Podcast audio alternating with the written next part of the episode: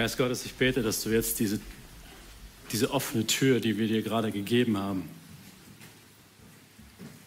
dass du durch sie hindurchgehst, dass du unser Herzen öffnest, zu empfangen und zu glauben, dass du mehr von dem, was von dir kommt, in unsere Herzen noch hineinlegen möchtest, dass du mehr in mich hineinlegen möchtest, als ich heute Morgen hergekommen bin, dass deine Fülle noch viel, viel mehr beinhaltet als das, was ich bisher kennengelernt habe.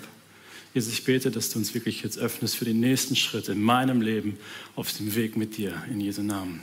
Amen. Ihr Lieben, guten Morgen.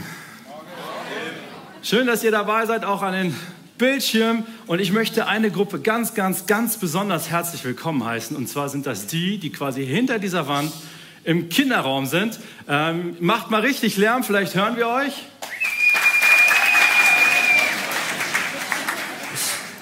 Auf jeden Fall schön, dass ihr dabei seid, denn wir feiern alle zusammen Gottesdienst. Egal, ob wir jetzt hier im Saal sind, ob wir zu Hause an dem Bildschirm sind, ob wir im Kinderraum sind.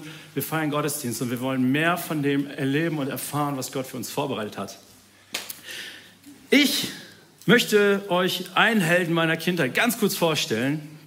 Vielleicht ist er auch dein Held. Er hat Geschichten geschrieben über Rinderhirten und indigene Völker. Früher hieß das auch Cowboy und Indianer. Und ähm, ich habe es geliebt, Karl May zu lesen. Irgendjemand, der auch Karl May gelesen hat? Ah, danke, danke, danke. Ich hätte nicht gewusst, wie ich diese Predigt hätte weitermachen müssen, wenn jetzt hier gar nichts passiert wäre. Ich habe es geliebt.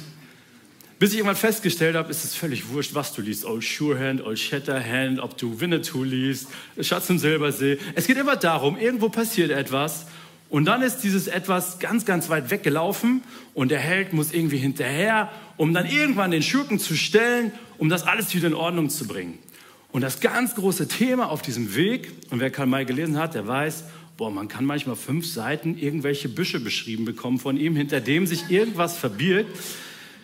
Wahnsinnig anstrengend, habe ich damals nicht gemerkt, ich habe es einfach geliebt. Ähm, aber es ging immer darum, Spuren zu verwischen.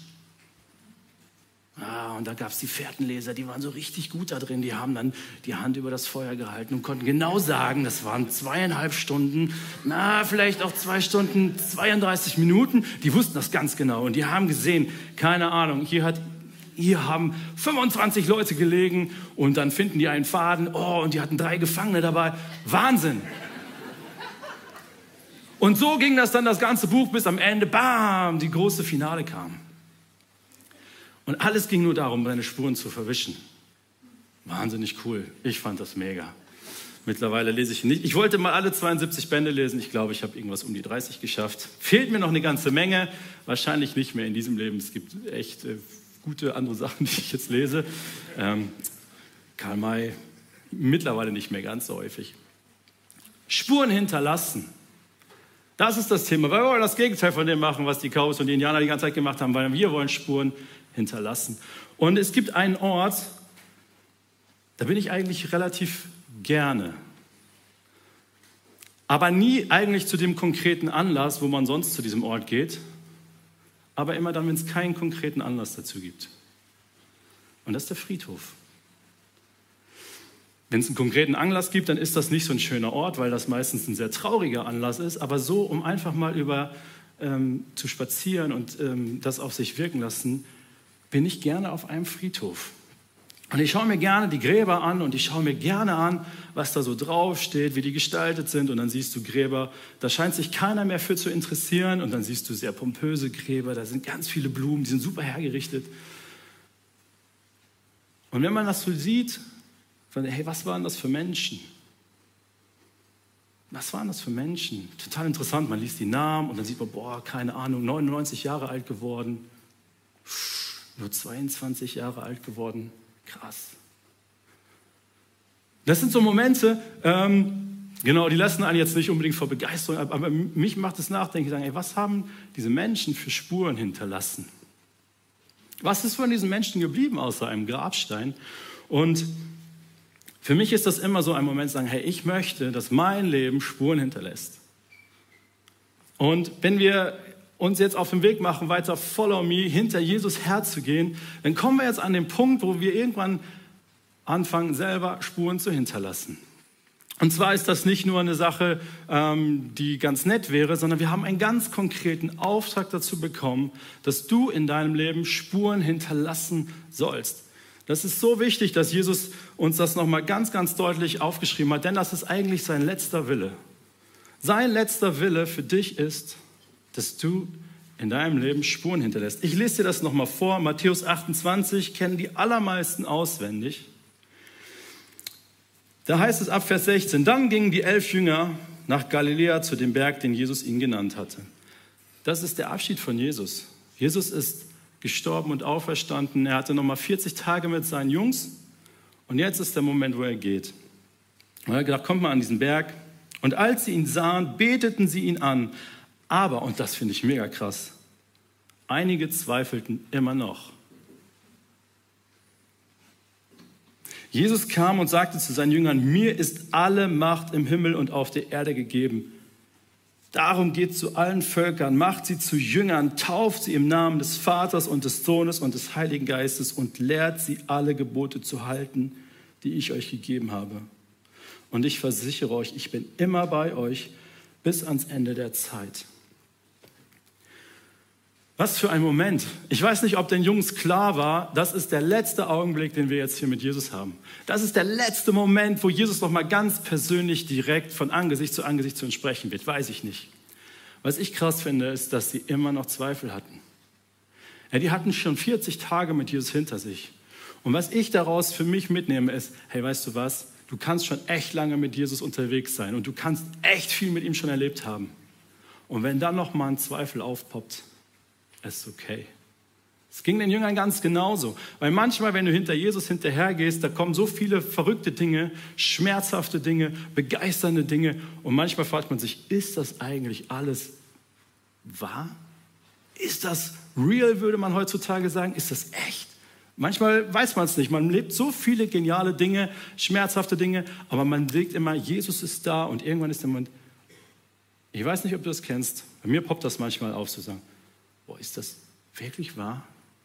Es sind meistens nur kurze Momente, aber manchmal ähm, poppen sie auf. Und es ist okay.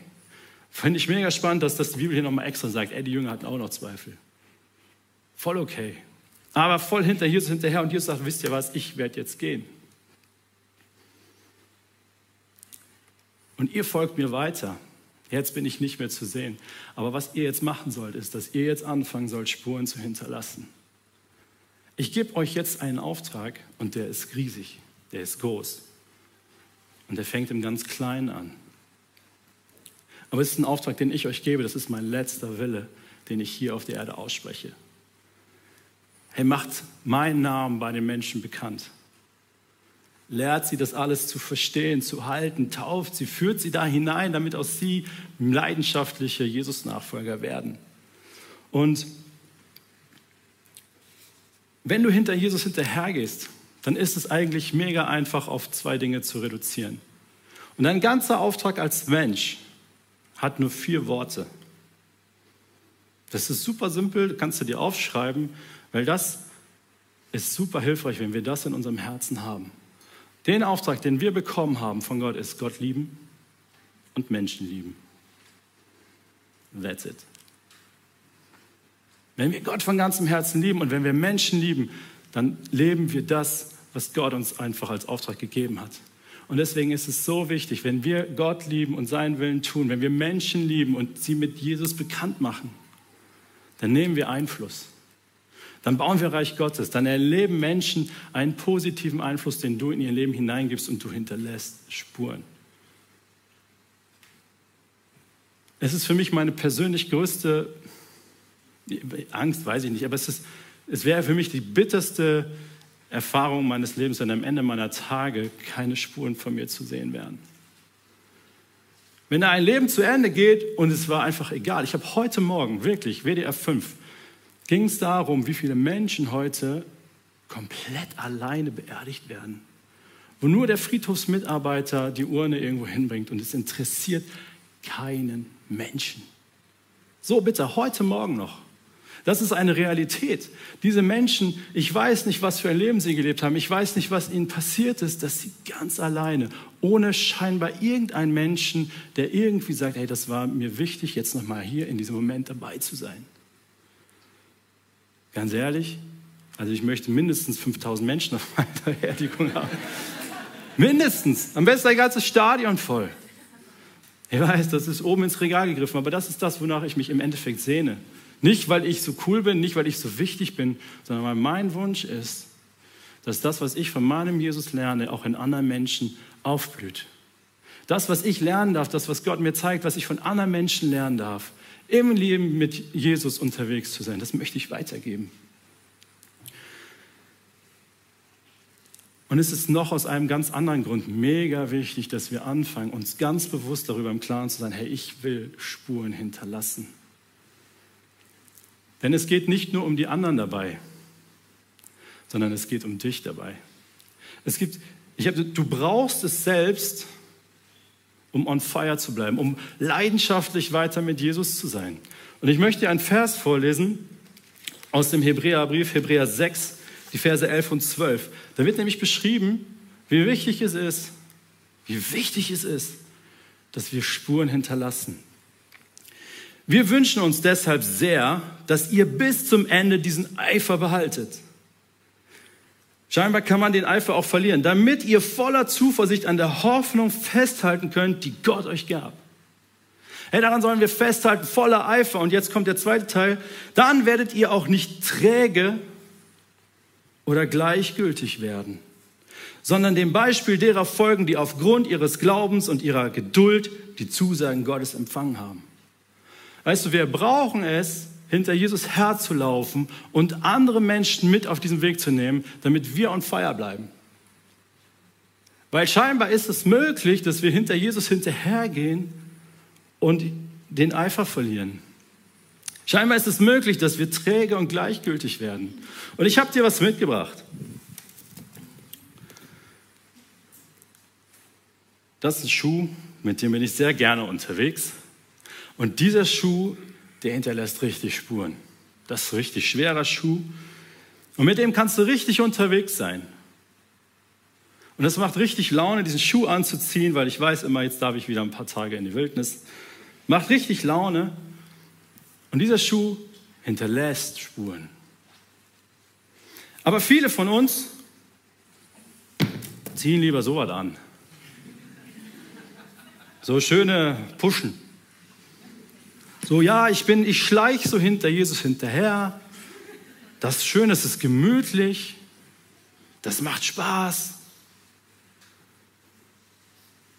Aber wenn man solche Puschen hat, dann landet man auch mal ganz schnell auf dem Sofa, schaut sich den Gottesdienst gerne auch von zu Hause an. Freunde, an euch. Ey, vielleicht bist du irgendwo weit, weit weg von Erkrad und es ist so genial, dass du die Möglichkeit hast, uns auf diesem Weg zuzuschauen. Aber vielleicht bist du auch einfach nur bequem geworden und hast dir diese Puschen angezogen. Dann mache ich dir Mut, ey, mach dich wieder auf den Weg. Das ist eine coole Möglichkeit, wenn du nicht die Chance hast, hier zu sein. Aber wenn du die Chance hast, come on, mach dich auf den Weg. Weil es so wichtig für uns ist, den Eifer zu behalten, ist, dass wir andere Menschen im Fokus haben, sie mitzunehmen, sie zu ermutigen, auf dem Weg mit Jesus weiterzugehen. Es gibt solche Tendenzen, sagen, ah, ich brauche das alles nicht. Ich und mein Jesus, wir beide, wir machen das alles für uns. Weißt du, dieser Weg bringt dich tatsächlich auch in den Himmel. Das ist voll in Ordnung.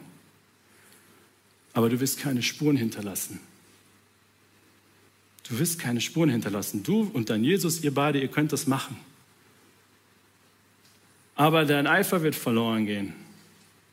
Und was passieren wird manchmal, und das ist das, wovor der Hebräerbrief hier so warnt, hey, ich will, dass ihr an der Hoffnung bis zum Schluss festhalten könnt. Weil manchmal gehen auf diesem Weg die Hoffnung und die Zuversicht verloren. Weißt du, ich brauche Menschen vor mir und ich brauche Menschen, die ich mitnehmen kann. Die, die vor mir sind, das ist das, was in Vers 12 beschrieben wird. Ja, die haben aufgrund ihres Glaubens daran festgehalten und sie hatten Geduld und sie haben die Zusagen Gottes empfangen. Ich muss das sehen. Weißt du, und deswegen lese ich so gerne Biografien. Ja, heute ist Reformationstag. Wie cool ist so ein Typ wie Martin Luther? Er hat auch seine Fehler gehabt, gar keine Frage. Aber was hat dieser Mann bewegt? Was hat er in seinem Glauben festgehalten? Was hat er da auch durchgestanden? Ja, William Wilberforce, der dafür verantwortlich war, dass die Sklaverei abgeschafft worden ist. David Livingston, ja, dieser Afrika-Forscher und gleichzeitig Missionar. Äh, Martin Czarnowski. Ja, also du brauchst Menschen, nach denen du dich ausstrecken kannst, du sagst, ey, diesen Weg, den diese Jungs und diese Mädels gegangen sind, sorry Mädels, ich hatte jetzt gerade kein, für mich äh, gibt's auch. Merke ich gerade, wo ich das so sage. Sorry. Ähm, aber gut, das war die Typ, der hat mich eingefixt. Ähm, auf jeden Fall bringt mich das in eine Leidenschaft, sagen, ey, guck mal, wie die unterwegs sind. Ich will das auch und es ist möglich. Als, als Kind schon habe ich die Hörspiele gehört, wo über David Livingston äh, äh, die Biografie erzählt worden ist. Und das, was mich am meisten bewegt hat, hey, der ist aus seinen Knien betend gestorben. Fand ich mega krass. Ist ja, boah, guck mal, es gibt Menschen. Wir reden jetzt nicht von dem Vorbild, das Jesus uns gegeben hat, sondern wir reden von Menschen, die diesen Weg mit Jesus gegangen sind. Und zwar richtig krass. Das ermutigt.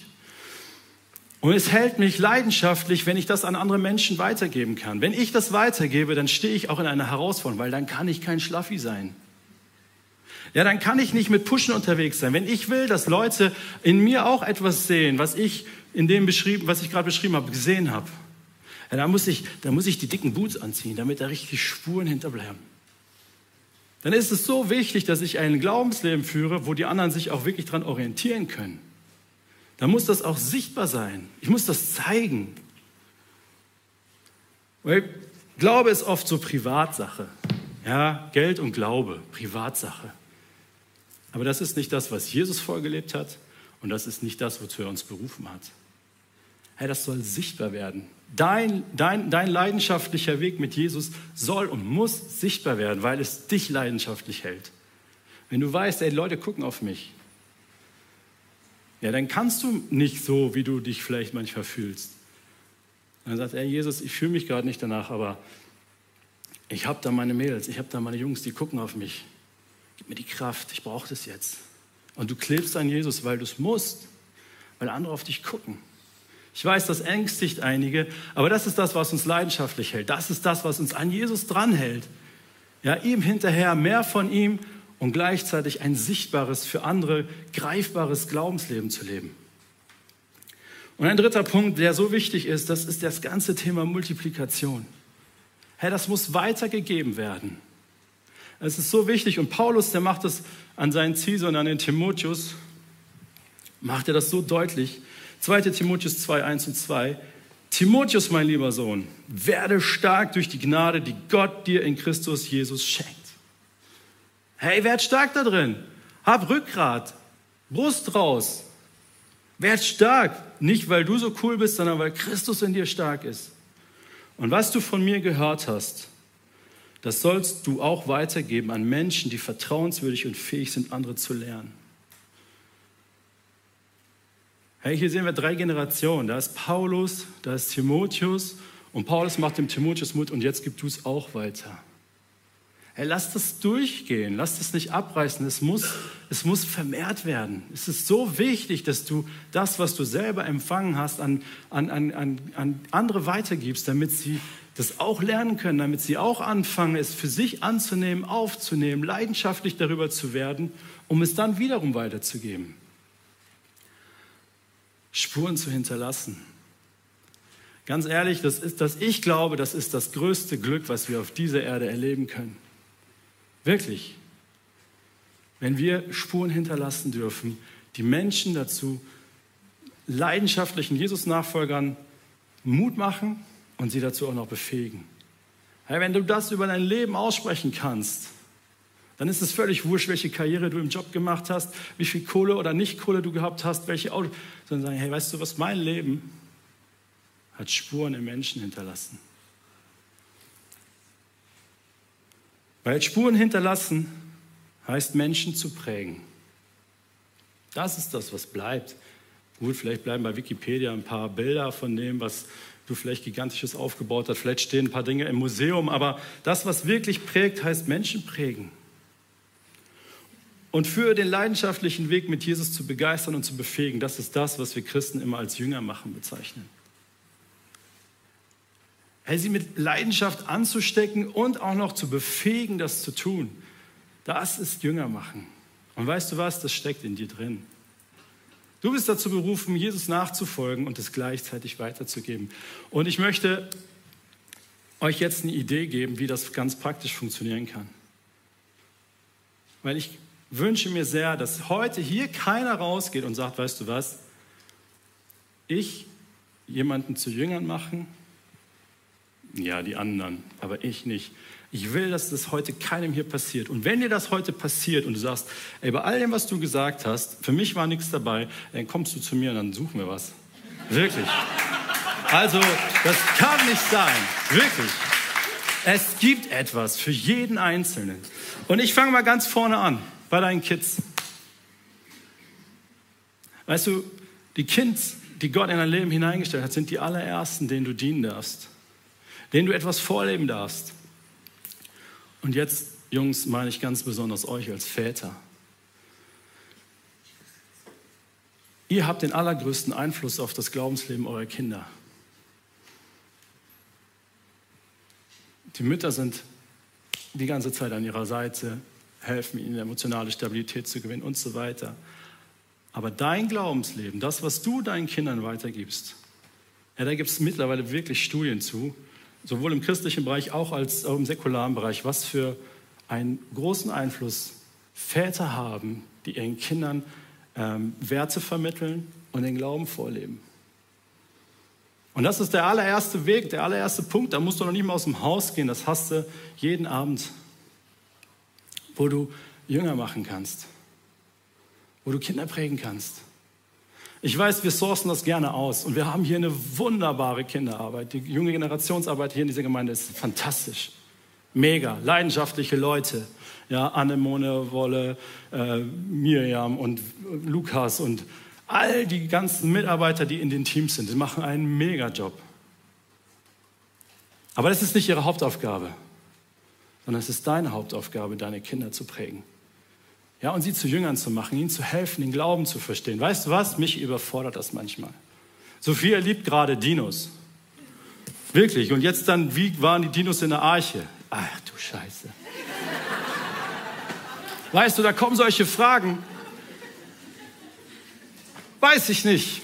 Weiß ich nicht. Ich weiß nicht alles und ich muss auch nicht alles wissen.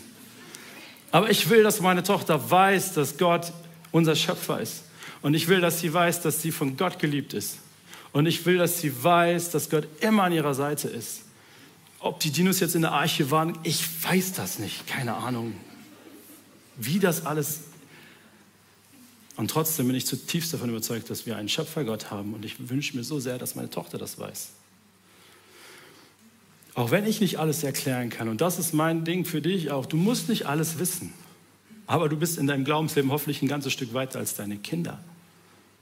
Und das, was du von Gott gelernt hast, das, was du in anderen gesehen hast, das, was andere in dich hineingelegt haben, weiterzugeben.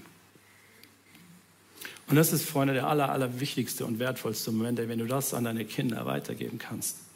Weißt du, wir haben keine Garantie dafür, dass sie irgendwann selbstständig werden in ihrem Glauben. Haben wir nicht. Und trotzdem ist es der erste und wichtigste und beste Ort, alles zu investieren. Der zweite Punkt, der zweite Ort, an dem wir investieren können, ist die nächste Generation. Weißt du, es gibt so viele, und ich hoffe, es liegt weit in der Vergangenheit, es gab so viele Konflikte zwischen den Generationen in Kirche und Gemeinde. Und es schmerzt. Und ich bin so begeistert, dass wir eine Kirche sein dürfen, wo ich sage, hey, ich liebe das, dass wir alle Generationen sind. Aber alle Generationen heißt auch unterschiedliche Lebensphasen, unterschiedliche Bedürfnisse, unterschiedliche Stile, die uns ansprechen, die uns begeistern. Weißt du, manchmal ist das vielleicht nicht die Art und Weise, wie Teens ihren Glauben leben. Ja, wenn du sagst, ey, hol dein Handy raus und sag, hey, ne, wir brauchen, wir brauchen doch das Wort, das muss aufgeschlagen vor uns liegen und die Handys, also, tu die mal zur Seite. Weißt du, vielleicht ist das nicht unsere Art und Weise, aber ich glaube, wir, und das ist ein Punkt, den ich jedem Einzelnen von uns mitgeben möchte, hey, fahr deine Ansprüche an das, was hier laufen soll, zurück für die nächste Generation. Bau sie auf. Das ist ein Teil der Jüngerschaft, die wir weitergeben können. Das heißt, weißt du was, ich verstehe deine Art und Weise, Gott zu lieben, nicht so richtig. Aber ich möchte alles tun, damit du Gott von ganzem Herzen lieben kannst. Und wenn das dazugehört, so what? Dann halte ich das aus. Das ist etwas, wie wir Jüngerschaft freisetzen können, wie wir der nächsten Generation helfen können, einen Glauben zu entwickeln, der, der voller Leidenschaft, voller Begeisterung ist. Weißt du was? Und wenn sie merken, dass du diese Freiheit hast, ihnen das zu geben und ihnen zuzugestehen, werden sie fragen, ey, sag mal, wie hast du das eigentlich gemacht? Sagen, ey, das ist so krass, dass du, dass du mich freisetzt, in meiner Art Jesus zu begegnen und zu lieben. Wie machst du das eigentlich?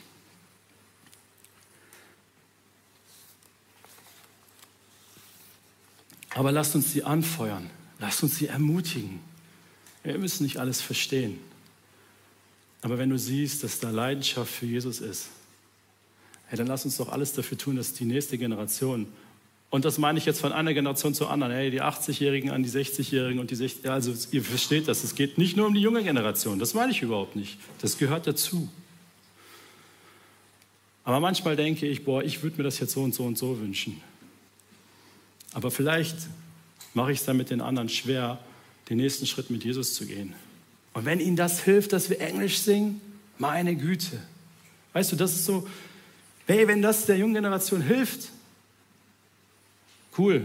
So, ich verstehe so viel Englisch, ich kann mir das auch übersetzen. Ich habe zu Hause auch noch einen Kassettenrekorder, da kann ich die alten Glaubenslieder hören. Verstehst du, dass wir das leben? Nämlich nicht aus der Perspektive, was stärkt meinen Glauben, sondern was stärkt den Glauben derer, die ich zu Jüngern machen will, denen ich helfen will, in deren Leben ich Spuren hinterlassen möchte.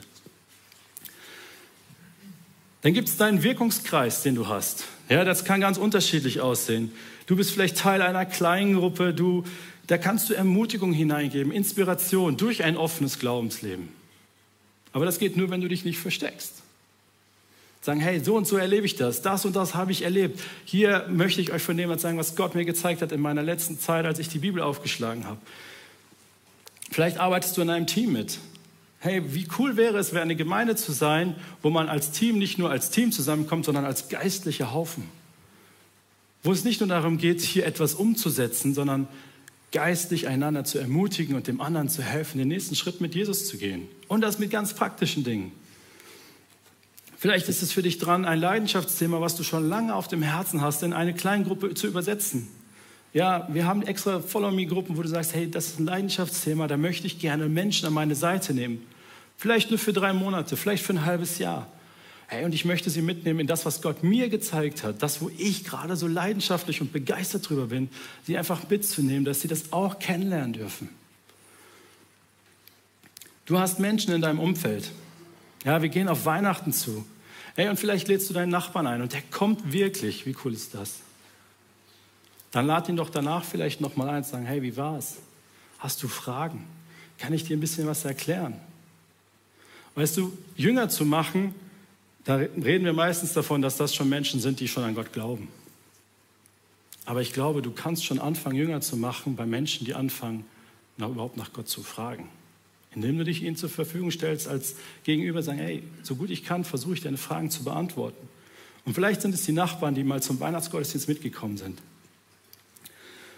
Vielleicht hast du Freunde. Ich hoffe, du hast Freunde. Ich wünsche dir Freunde. Echte Freunde, gute Freunde, wo du merkst, hey, du lässt nach in deinem Leben mit Jesus. Du lässt nach. Und als guter Freund, als gute Freundin möchte ich dir das sagen. Sagen, hey, ich sehe, du lässt nach. Was ist los? Das ist gute Freundschaft. Und so kannst du jemandem helfen, in der Jüngerschaft zu wachsen. Wenn du sagst, ey, ich nehme das wahr. Und es tut mir weh, was kann ich tun? Das wäre ein echt, eine echt gute Freundin, ein echt guter Freund. Vielleicht hast du Nichten, Neffen, Patenkinder, Menschen, die sowieso schon in deinem familiären Umfeld sind, die dir nah sind. Und sagen, hey, wir können zum Fußballspiel gehen und danach eine Pommes essen und dann kann ich dich fragen, hey, wie, wie sieht es eigentlich aus? Gehst du eigentlich, bist du gerne mit Jesus unterwegs? Welche Rolle spielt Jesus in deinem Leben? Und ich übernehme ein Stück weit Verantwortung, wenn ich vielleicht noch nicht mal eigene Kinder habe. Wie cool ist das denn? Wenn der 16-Jährige seinen, seinen, seinen siebenjährigen Neffen supportet, unterstützt und ihm hilft, den nächsten Schritt mit Jesus zu gehen, ihm auch zu ermutigen, sagen, hey, weißt du was, ich bin 60, ich habe viele Fragen, ich verstehe nicht alles, aber ich liebe Jesus. Und wie gehst du mit Jesus um?